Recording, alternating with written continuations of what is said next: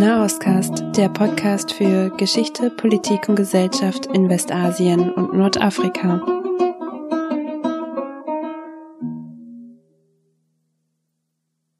Hallo und herzlich willkommen zu einer neuen Folge von Nahostcast. Ganz neu ist diese Folge gar nicht. Sie ist nur synchronisiert und somit auch nun auf Deutsch erhältlich. Es geht um den Oman, die Gesellschaft dort und auch um den Sultan, der jedoch Anfang letzten Jahres verstorben ist. Dank unserem Mitstreiter Malte können wir euch diese Folge nun auch auf Deutsch zugänglich machen. Viel Vergnügen beim Hören und eine gute Reise in den Oman.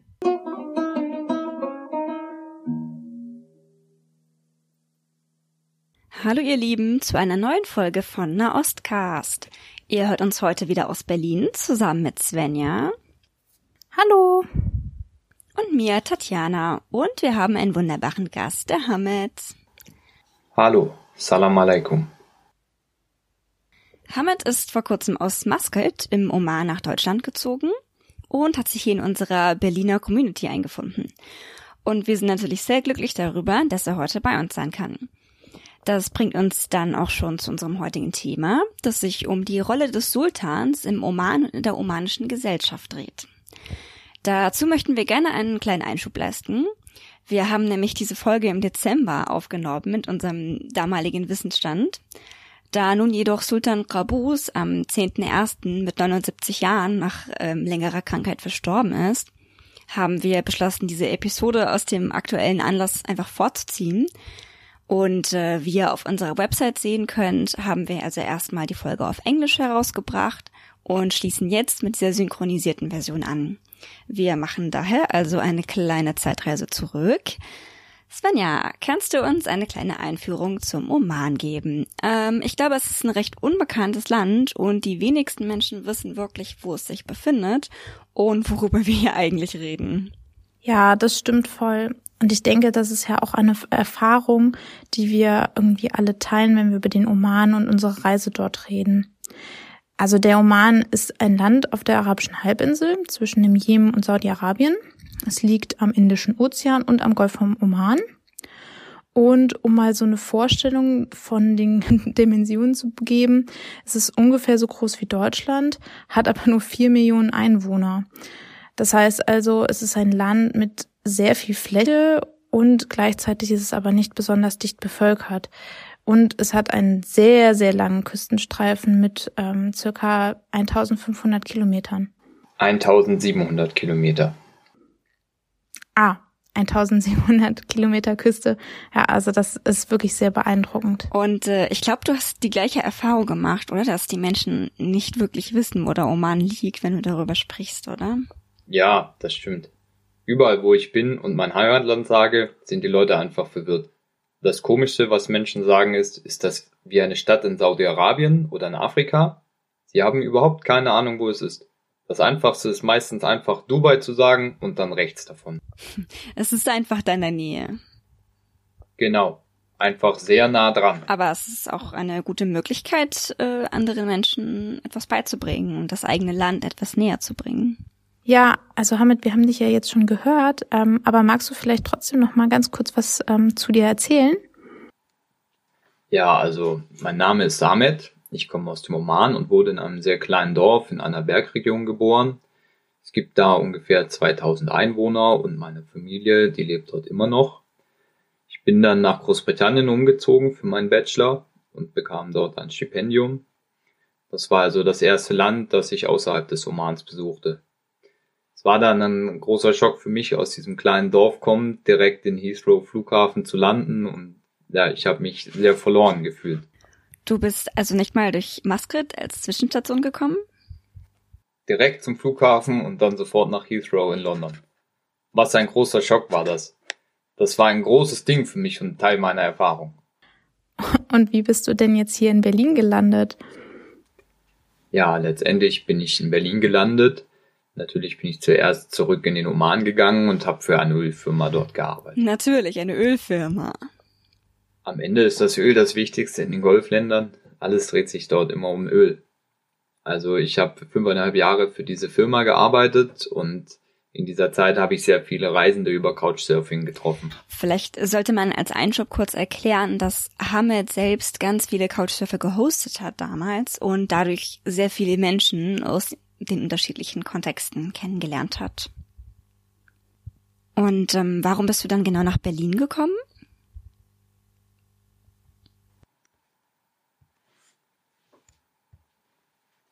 Berlin ist eine kosmopolitische Stadt.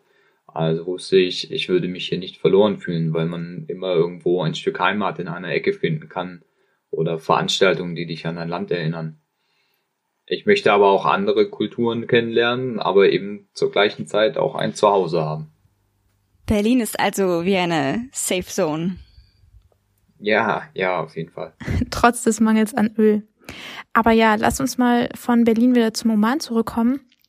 Ich glaube, was ich am interessantesten fand, als wir ähm, im Oman unterwegs waren, und man muss sagen, das war mir auch gar nicht so bewusst vorher, ist, dass der Oman eine unfassbar schnelle Entwicklung zurückgelegt hat. Also um das nochmal zu verdeutlichen, 1970, als Sultan Qaboos an die Macht kam, da habe ich gelesen, es gab zehn Kilometer geteerte Straßen zu diesem Zeitpunkt und ein ganz paar Grundschulen. Und jetzt ist es halt ein total entwickeltes Land. Wie ist das, Hamid, du kommst ja gerade aus einer Generation, die das richtig miterlebt hat, oder? Ja, ich denke, meine Eltern haben wahrscheinlich die akkuratere Erfahrung, weil sie die Zeit davor und danach erlebt haben. Und wenn du diesen Wandel miterlebt hast, kannst du es bestimmt noch ganz anders anerkennen. Ich bin ja erst in den 1980ern geboren und da hatte die Entwicklung bereits richtig begonnen. Ich habe die Bauarbeiten und alles gesehen, die Veränderungen sind aber in den letzten Jahren wirklich unglaublich gewesen. Natürlich dank dem Erdöl, aber auch zu einem großen Teil durch die politischen Entscheidungen. Das Erdöl gab es ja vorher auch schon, aber damals wussten sie nicht, wie sie diese Ressource für die Entwicklung dieses Landes richtig nutzen können.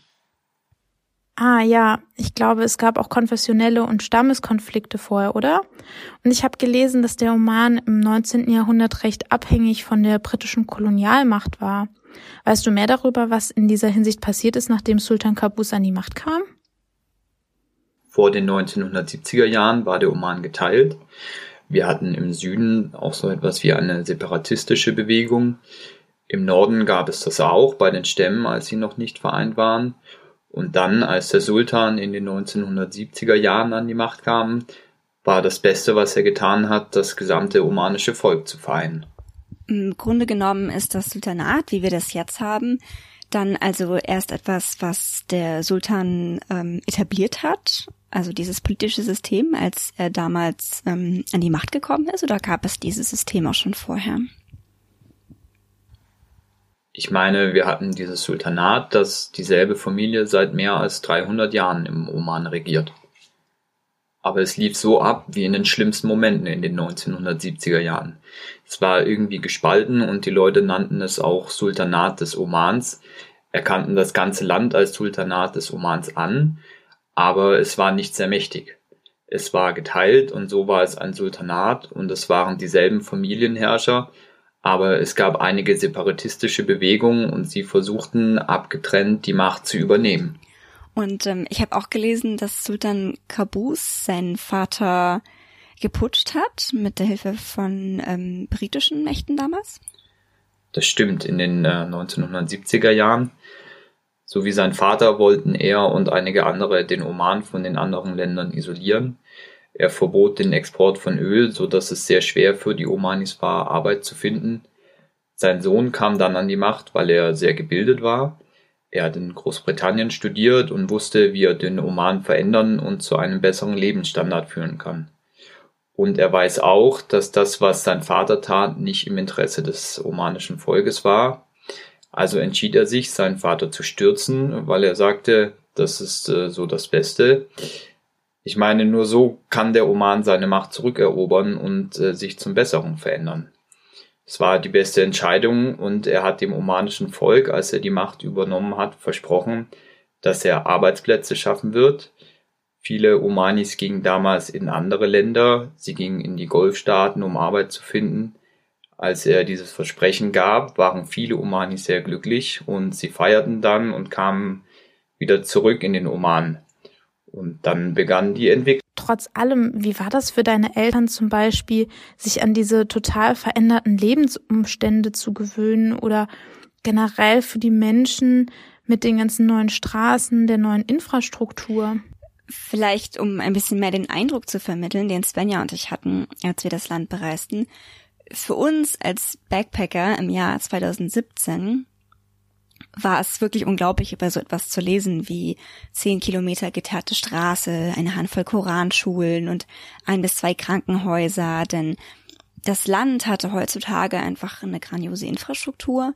Alles ist total sauber. Ähm, der, die Omanis sind wirklich sehr großzügige und gebildete Menschen, die sich selbst weiterbilden.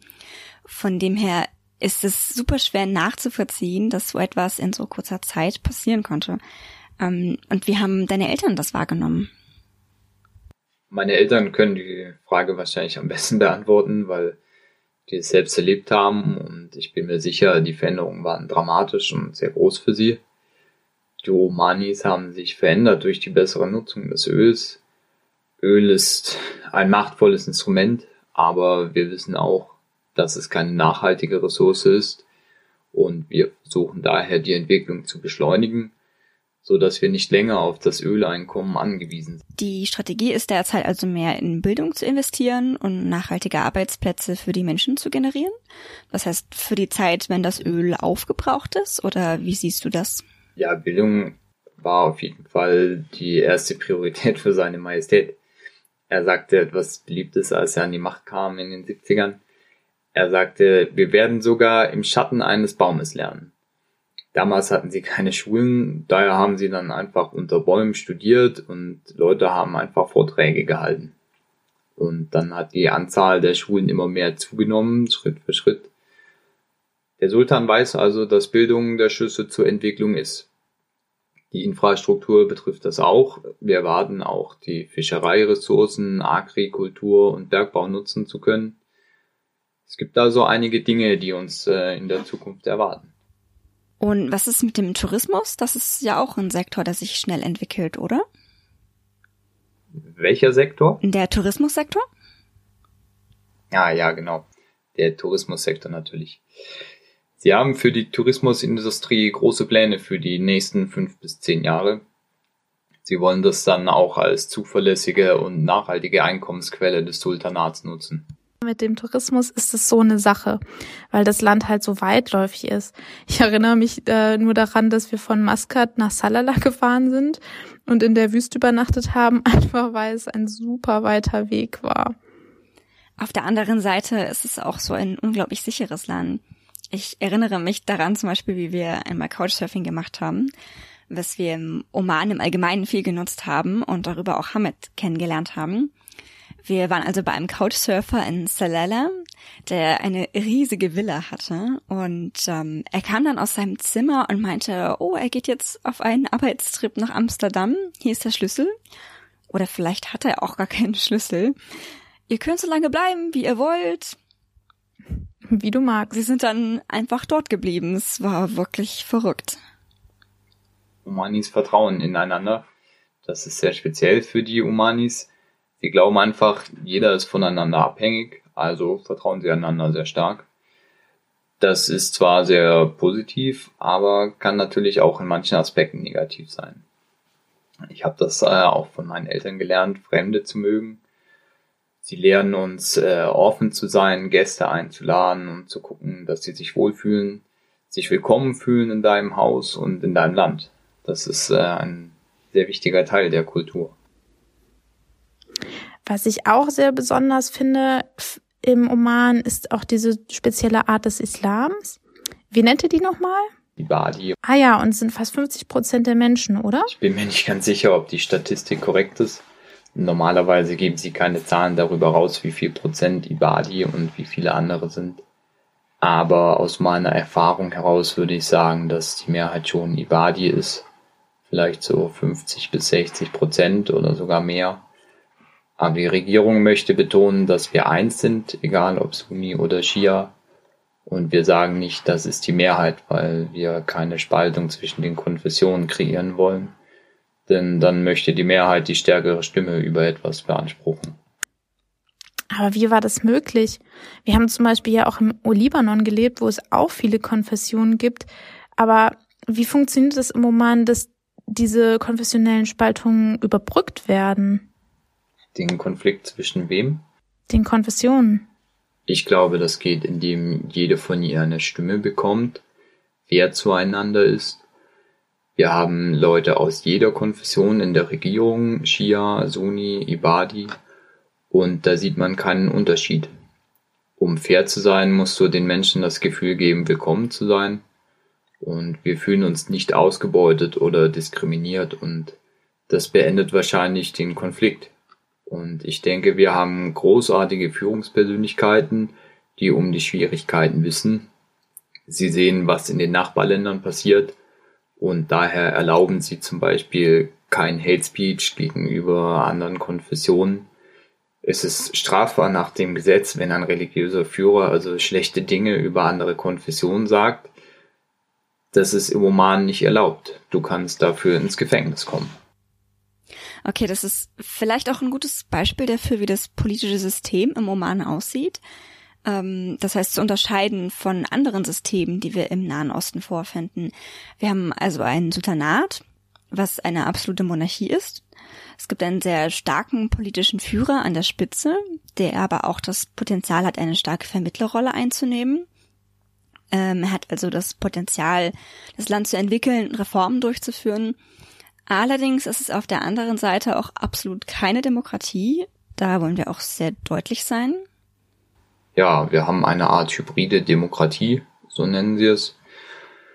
Kein demokratisches Land, aber das Sultanat hat etwas, was wir Majlis al-Shura nennen, einen beratenden Ausschuss, für den wir aus jeder Stadt eine Person nominieren, die sie dann repräsentiert.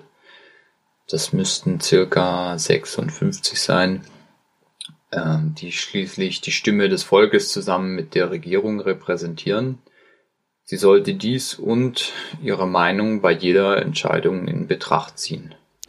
Gab es das vorher auch schon oder ist es etwas, das der Sultan eingeführt hat, dieses beratende Parlament? Ja, dieses Parlament wurde während der Amtszeit des Sultans Kabus errichtet. Ich glaube, wenn ich mich nicht irre, war es in den 90ern, als sie das gestartet haben. Also eine neuere Entwicklung. Aber Oman ermuntert die Bürger zur Wahl zu gehen, um zu wissen, was sie wollen. Die Omanis verstehen also, dass sie ihre Meinung darin äußern können und eine Person nominieren können von ihrer Stadt. Von ganz oben allerdings ist es dann eine Monarchie mit einer demokratischen Komponente dazu.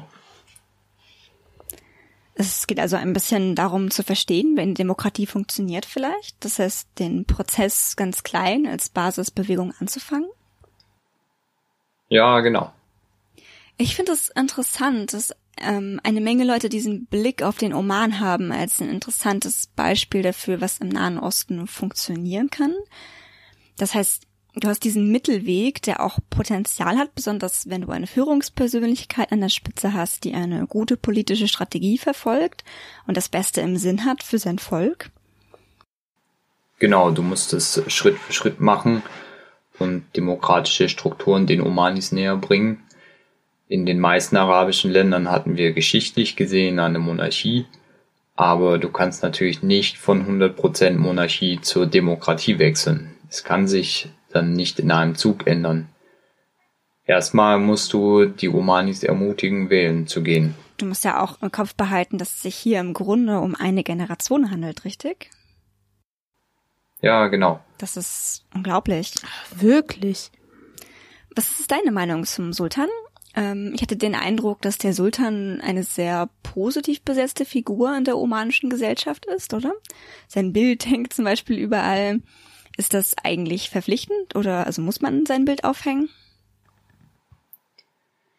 Ich bin sicher, du hast es vielleicht in Restaurants gesehen, sogar in Friseursalons sieht man es. Es ist nicht verpflichtend, eher optional. Die Leute wollen ihre Liebe zum Sultan einfach zum Ausdruck bringen.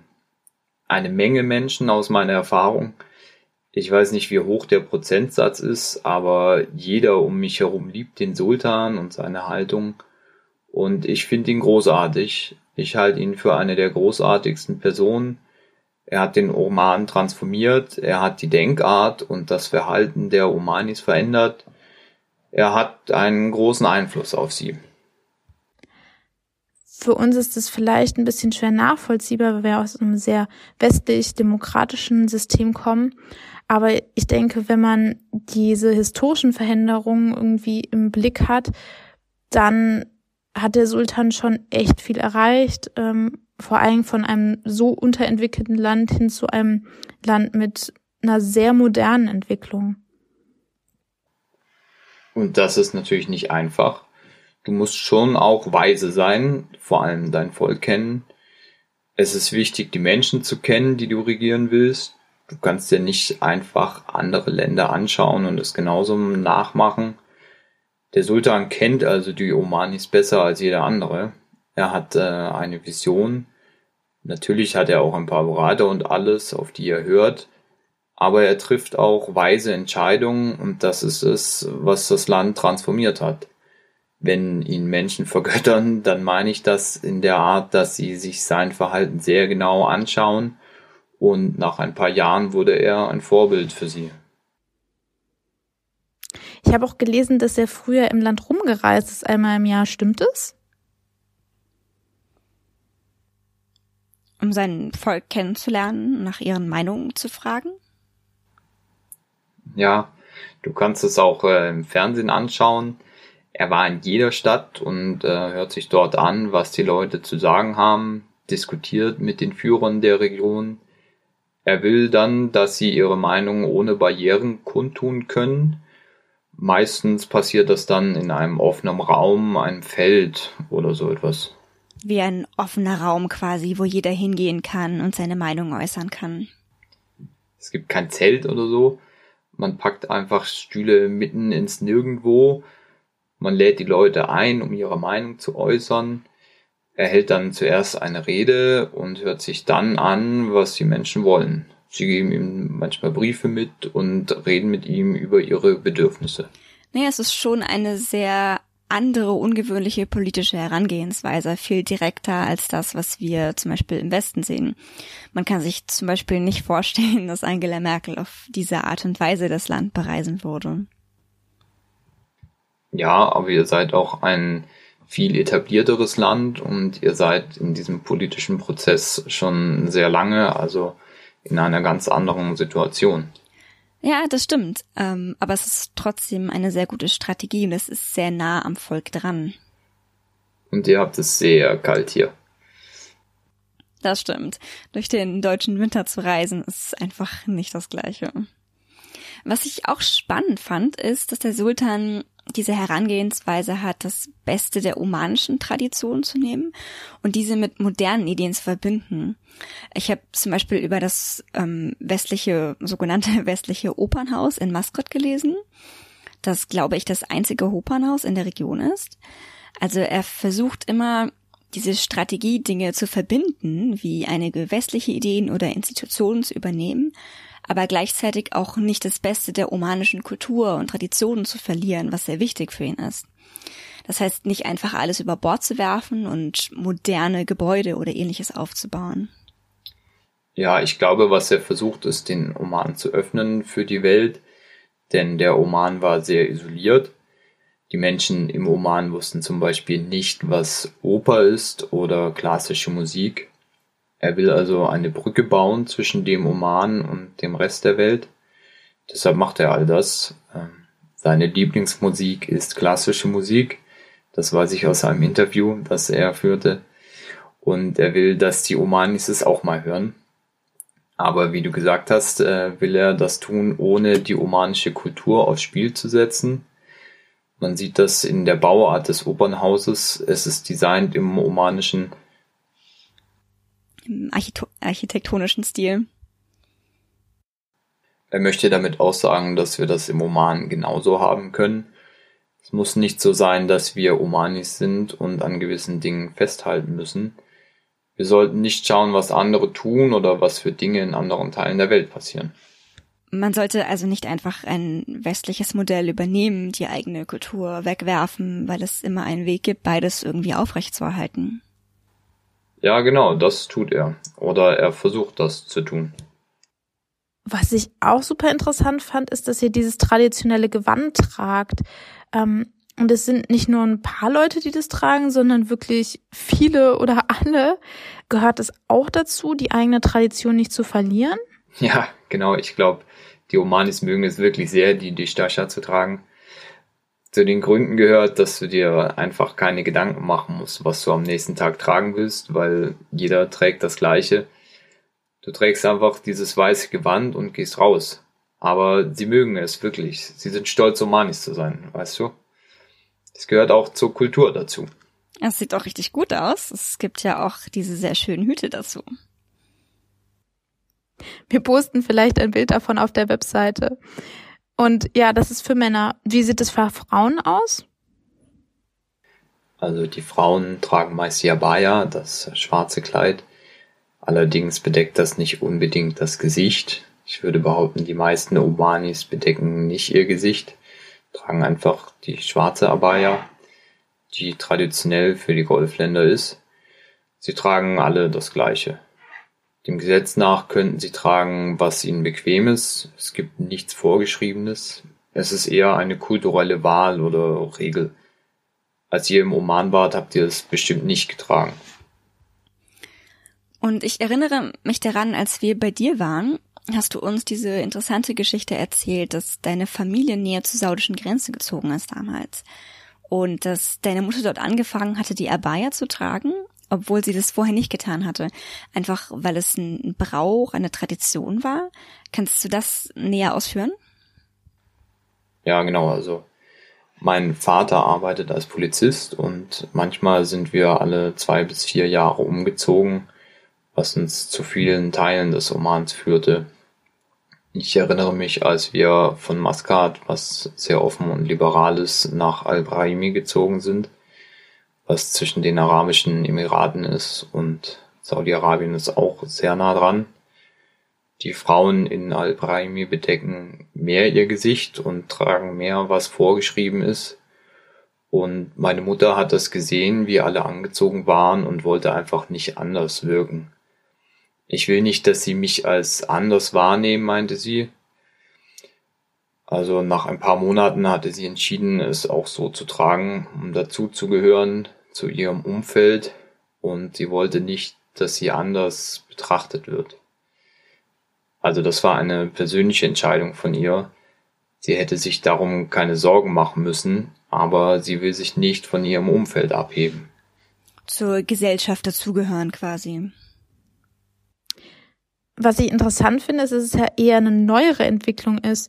Ähm, es ist das traditionelle Gewand der omanischen Frauen, richtig? Die Abaya. Ja, meine Mutter hat sie nicht getragen, als sie noch sehr klein war. Alle haben diese bunten Kleider getragen. Das sind diese langen bunten Kleider mit Ornamenten und all dem, oder wie sieht es aus? Unser traditionelles Gewand geht eigentlich bis zu den Knien und dann hast du auch Hosen dazu. Es bedeckt den ganzen Körper, aber es ist nicht schwarz und nicht vollkommen bedeckend wie die Abaya. Ich glaube, die kam erst in den 80ern oder 90ern in den Oman. Ich erinnere mich nicht so gut daran. Es ist der Einfluss der Nachbarländer und ich weiß nicht genau, wo sie ihren Ursprung genommen hat. Es ist aber nichts Altes in der Kultur verwurzeltes. Oman möchte eigentlich das ursprüngliche Gewand wieder zurückbringen und zeigen, dass sie stolz darauf sind.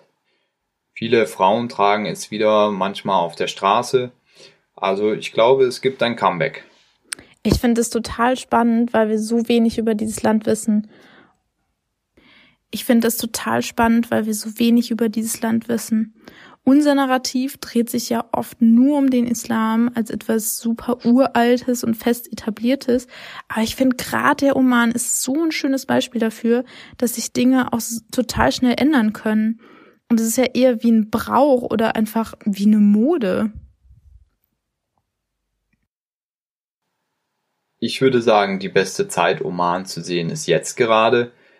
natürlich auch in der Zukunft, aber jetzt ist es eine besonders schöne Zeit, weil die Kultur noch so stark ist und du spürst die authentische arabische Kultur, weil es so lange isoliert war, aber seit den 70ern ja auch sich geöffnet hat, Tourismus begonnen hat. Aber wenn du dorthin gehst, wirst du nicht zu viele Touristen treffen, weil es so ein riesiges Land ist und es so viel zu sehen gibt. Und vielleicht, bevor wir zum Ende kommen, noch eine kleine Version für die Zukunft. Der Sultan ist ja recht alt. Wie alt ist er nochmal?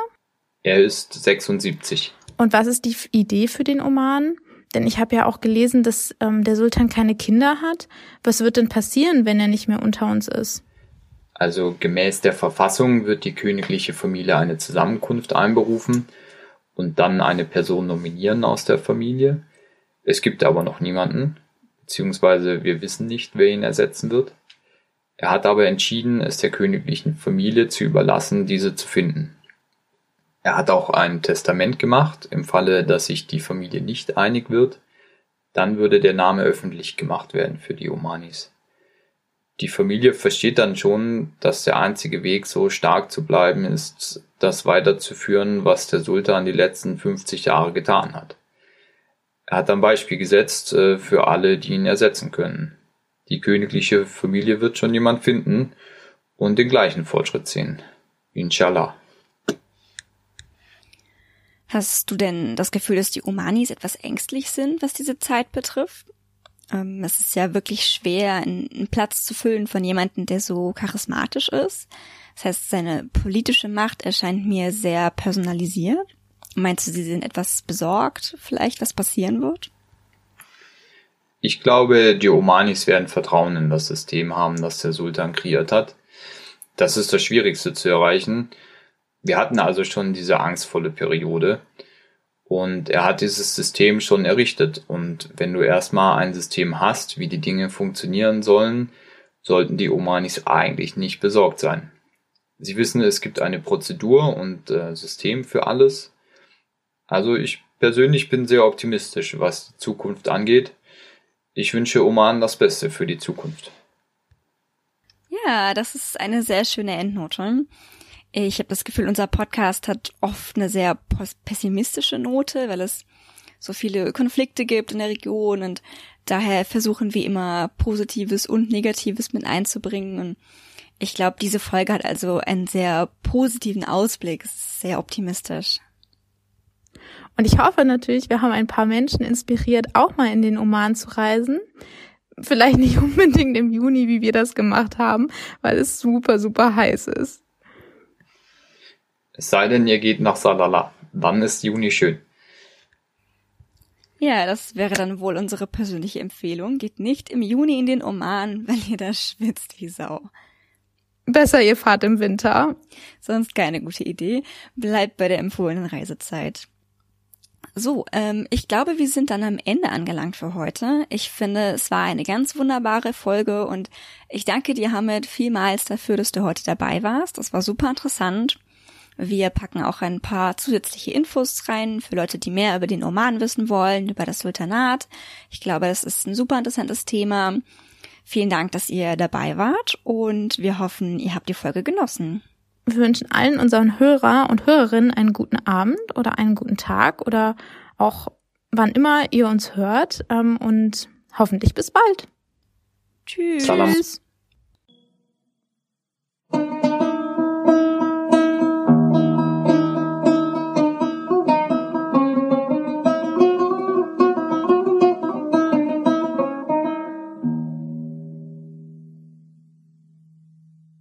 Hat es euch gefallen? Habt ihr etwas mitnehmen können?